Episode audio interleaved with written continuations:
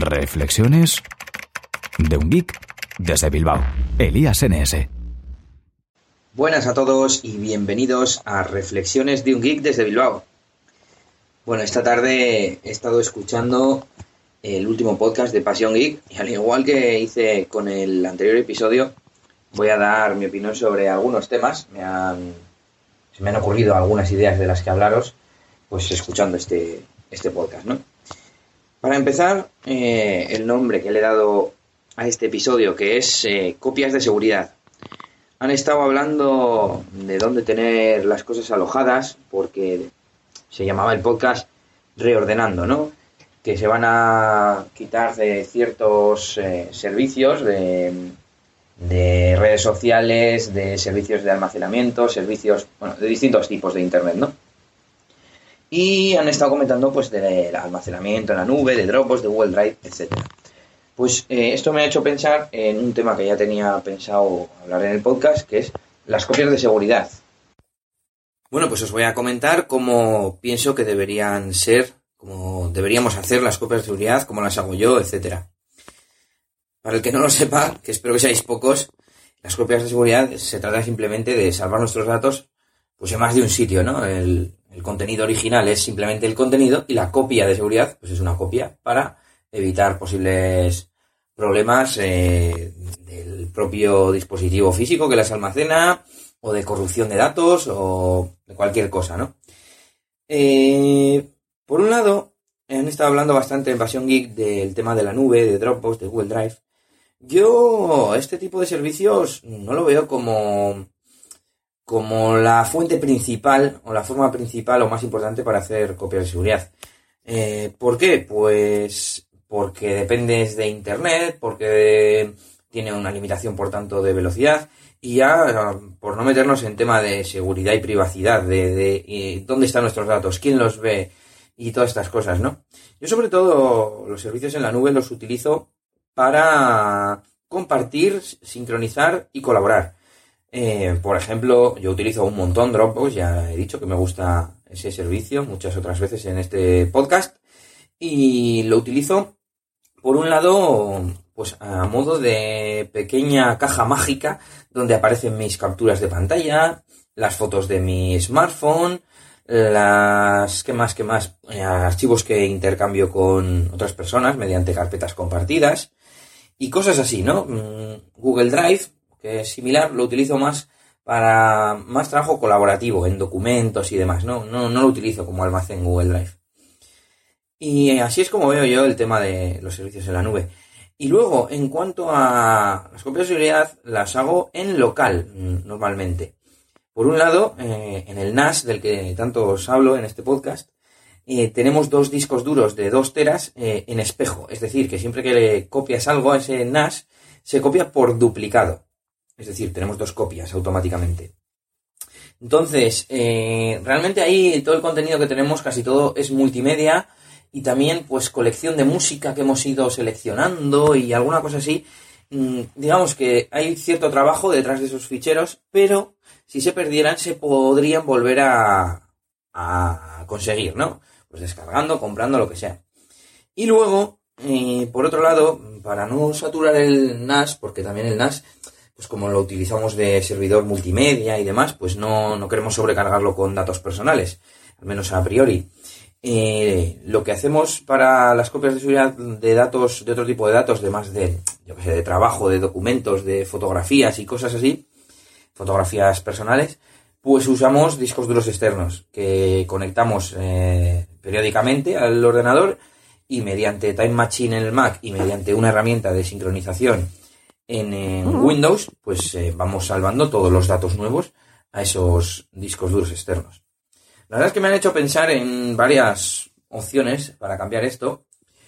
Una es empezar a utilizar la nube a nivel personal del propio NAS. El NAS te permite tener una aplicación al estilo Dropbox que se llama Cloud Drive para sincronizar, al igual que con Dropbox, con tus dispositivos, ya sea el ordenador, el smartphone, etcétera. Con esto eh, no tendría limitación de, capacidad, ya que depende solamente de la capacidad de mi NAS. Y además, pues evitaría tener que tener mis datos en, en la nube, ¿no? En un servidor externo, etcétera, etcétera. Y depender de Internet, por tanto. Bueno, para acceder a ellos desde fuera de, mi red local necesitaría Internet, pero ya no dependo del servicio como tal. Y también eh, el tema de la copia de seguridad. Mm, tengo que mirar a ver cuánto espacio tengo en el NAS ocupado. Quizás eh, configure mm, que los datos importantes que tengo en, el ordenador se sincronicen automáticamente eh, al NAS, pues cada todos los días, por ejemplo, ¿no? Y no tener ni siquiera que enchufar el disco duro externo, que activar ese programa de sincronización, etcétera. Y por último, eh, mm, han planteado también el tema de eh, guardar una copia de los archivos fuera del de, el edificio, digamos, de la casa, de la misma habitación en la que tienes el original. Porque si te roban o si tienes un, el caso más típico es un incendio, ¿no? Se te incendia la casa o se te incendia la oficina y por muchas copias que tengas, pierdes todos los datos. Entonces, nosotros, eh, como ya os conté en su día, en el trabajo, eh, hacemos backup a, a un NAS externo. Es decir, sacamos los datos todos los días de la oficina. Si nos robaran el ordenador, si explotara o demolieran el, el edificio, pues no pasaría nada porque tendremos los datos fuera de allí. Y me estoy planteando el hacerlo, eh, pues mediante algún amigo o alguna cosa así, configurar algún tipo de sincronización o no sé, no sé, algún servicio en el que, por un lado, no dependa de ninguna nube, porque no me apetece tampoco, primero, que, mm, que los servicios de almacenamiento mm, para almacenar mucha cantidad, en plan, yo que sé, 200 gigas o no sé cuántos datos tendría que salvar, eh, son, son caros o, no me los puedo permitir o no me apetece.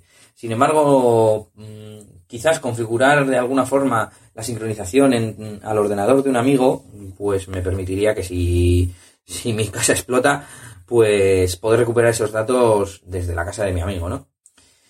Porque, bueno, otra opción sería el disco duro que se sincroniza, que, suelo sincronizar, sacarlo, ¿no? De, de mi casa. Pero bueno, ya me parece lógicamente más engorro. En definitiva, que tenéis que hacer copias de seguridad, que mm, como mínimo comprar un disco duro externo y sincronizar vuestras, vuestras fotografías, los documentos, eh, todo este tipo de, cosas que generamos nosotros y que no podemos obtener otra copia. Podéis también instalaros Dropbox, aunque acabo de decir que, que yo igual me lo quito, pero bueno, pues tenéis que instalaros Dropbox en vuestros terminales móviles y configurar la copia de las fotos automática y, de esta forma, sin tú tener que hacer nada, te aparecen tus fotografías en tu ordenador y no tienes ni que andar pasándolas, ni las pierdes si cambias de teléfono, ni nada de esto, ni aunque te lo roben, ni nada. Y, eso, que, que hagáis copias de seguridad, no se me ocurre que nada más, ningún caso más de copia de seguridad, así práctico. Y por otro lado, pues tengo para comentaros eh, un par de tonterías y otras frases que han dicho en Pasión Geek. Hacia el final del podcast se han puesto a hablar de mensajería, de WhatsApp, de Telegram. Sí, aquí vuelvo con Telegram y las mensajerías y demás. Bueno, por un lado, el señor Fercuesta ha dicho una frase que estoy totalmente de acuerdo. Decía, si estás en el ordenador, en el PC, fastidia mucho que te escriban por el WhatsApp. Y Blay le decía, pues no lo cojas. A ver, el problema es que eh, debido a que no tienes la posibilidad de escoger cuándo estar online, cuándo no, lo tienes siempre, eh, la gente eh, se ha acostumbrado a escribir, a usar WhatsApp, tienen el smartphone encima, mucha gente ni siquiera tiene ordenador o no están acostumbrados a usarlo y usan lo que tienen, ¿qué tienen? El WhatsApp. Y escriben al WhatsApp como, como cuando nosotros usábamos el Messenger, ¿no? Para comunicarnos con todo el mundo y para chatear y hablar de cualquier cosa a mí mismamente esta tarde tres o cuatro personas me han enviado cosas que, me tendrían que haber enviado por, eh, por email. Por email mismo hubiese bastado, no, no eran urgentes y por supuesto no era necesario que yo las viera en el smartphone. Pero la gente se ha acostumbrado. Entonces eh, te suena el móvil y no sabes si es importante o si no. Y fastidia mucho cogerlo y que no sea importante, ni, necesites realmente verlo en, en el teléfono, ¿no? Bueno, más cosas. Bly ha dicho que se cargó los SMS y que a ver qué problema hay con WhatsApp. Bueno, mm, esto ya lo expliqué yo en, algún otro episodio, que para mí WhatsApp no es el que se ha cargado los WhatsApp, se lo ha cargado los smartphones, los sistemas operativos móviles y las tarifas de Internet. Todo ello junto. ¿Que WhatsApp ha sido la punta de lanza? Bueno, pues puede ser. Pero yo ya expliqué que, que desde hace mucho tiempo que hay sistemas alternativos a los SMS que no cuestan dinero. Y por otro lado, ¿qué, ¿qué problema hay con WhatsApp? Pues el comentado justo anterior, eh, en el punto anterior, que, que no tiene cliente de escritorio y, como ya he explicado más veces, que sus supuestas ventajas son sus defectos. No puedes elegir eh, si está eh, desconectado, cosa que en Telegram, por ejemplo, sí puedes. Eh, no te, te, agrega automáticamente a todos los contactos y tú no puedes elegir a quién agregar y a quién no. Y de hecho te pueden abrir una conversación sin, sin tú autorizarlo expresamente, solo con que tengan tu número de teléfono. Y no me acuerdo cuál era la tercera desventaja, así que sigo con lo siguiente. Decía Blay que Messenger for Telegram, que se lo ha bajado para el Mac, que le fallaba. Bueno, lo primero que eh, ya se lo han dicho en el propio podcast, que las aplicaciones de escritorio no son oficiales. Mm, lo pone en la página, pone un official. Eh, por tanto, bueno, pues eh, pues no, no, te puedes quejar, ¿no? Y, y, aunque así fuera, aunque fuera oficial, pues acaba de salir y es normal que, que todavía no, esté, no sean perfectas. Pero bueno. Y por último, Ana ha dicho un tema interesante eh, comentando sobre la privacidad, seguridad de estos sistemas de mensajería. Decía, si tú subes algo a la red, asúmelo. O sea, que, que, ella asumía, ¿no? Que como que cualquier cosa, no lo ha llegado a decir, pero insinuando que, que, ella asume que cualquier cosa que sube a la red puede aparecer y no, que lo entiende, o no sé cómo decirlo, ¿no? Yo creo que no debería ser así. No deberíamos tener esa concepción. La red, internet, o no sé cómo llamarlo, no es más que una tecnología, una herramienta.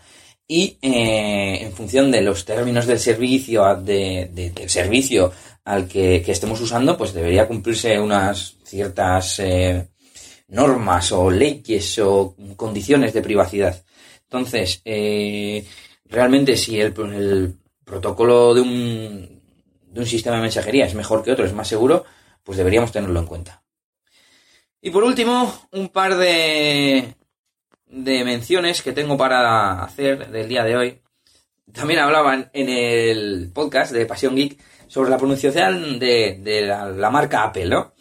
Eh, el otro día, el Camionero Geek, podcast que siempre os recomiendo, eh, subía un vídeo a su canal de YouTube mm, diciendo, pues metiéndose un poco con la gente que dice Apple, ¿no? Apple así con una O muy marcada y llamaba al servicio técnico de Apple y, se oía, ¿no? A la locución decir varias veces Apple, más con E que con O. La verdad es que si le prestabas atención era una especie de mezcla entre E y O. Y a mí me dio por mirar la fonética de, esta palabra y realmente la A es una especie de A y E y luego entre la P y la L no hay eh, no hay un, una vocal en la pronunciación fonética. Entonces, realmente eh, como se pronuncia es como se pronuncia la P. Y la P yo creo que se pronuncia con una especie de entre E y O. En plan, apple, apple. Es como decirlo sin la vocal. Entonces, yo creo que en España se dice Apple con E más por porque se parece más, ¿no? A, la, a, lo que entendemos nosotros y por la E que tiene después y que los propios de Apple lo dicen así por esto. Yo creo que es una cosa intermedia que Apple con O, una O supermarcada, no es y que en todo caso, pues no sé, a mí me pega más con E, pero bueno, que me da, me da lo mismo. Eh, otro recordatorio en cuanto a otro episodio anterior de cuando hablé sobre ODB2, el sistema este de conexión a los coches. Me comenta por Twitter el usuario Nelovic que parece ser que con este dispositivo te pueden piratear y tomar el control del coche. Bueno, me ha dejado este tuit tan alarmante. Y la verdad es que yo mm, ya le he dicho que, que no sé más que el artículo que mencioné en ese episodio y que dejé enlazado en, la descripción del episodio y que la única forma que se me ocurre es que mmm, al tener una, un pin predeterminado, aunque nadie sabe tú qué modelo de, de conector Bluetooth tienes, ni tampoco saben cuál es el de todos, ¿no? O sea, no creo que todos tengan el mismo. Y, y aún así tendrías que tener el, el aparato conectado. Eh, yo lo tengo conectado, bueno, mmm, lo tendría conectado solamente cuando lo estoy usando, cuando yo estoy montado en el coche. Así que eso de que te pirateen eh, y tomen el control del coche, no sé, lo veo un poco difícil y lejano. No digo que imposible, tampoco conozco los detalles de todo esto, pero para, para dejar mi opinión de esto. Me voy a despedir, no sin antes saludar a unos oyentes que he desvirtualizado hoy en Bilbao. A Íñigo, IDH, a Marta, Iñaki, saludos a, los tres. Y mañana hablaremos de más cositas. Y yo por el momento me despido. Así que saluditos de Elías NS y agur agur. Esto ha sido todo por este capítulo. Pronto, Elías tendrá más cosas de las que hablaros en Reflexiones de un Geek desde Bilbao. Hasta la próxima. Y recuerda que puedes buscar a Elías Gómez en Google Plus o en Twitter, arroba ElíasNS.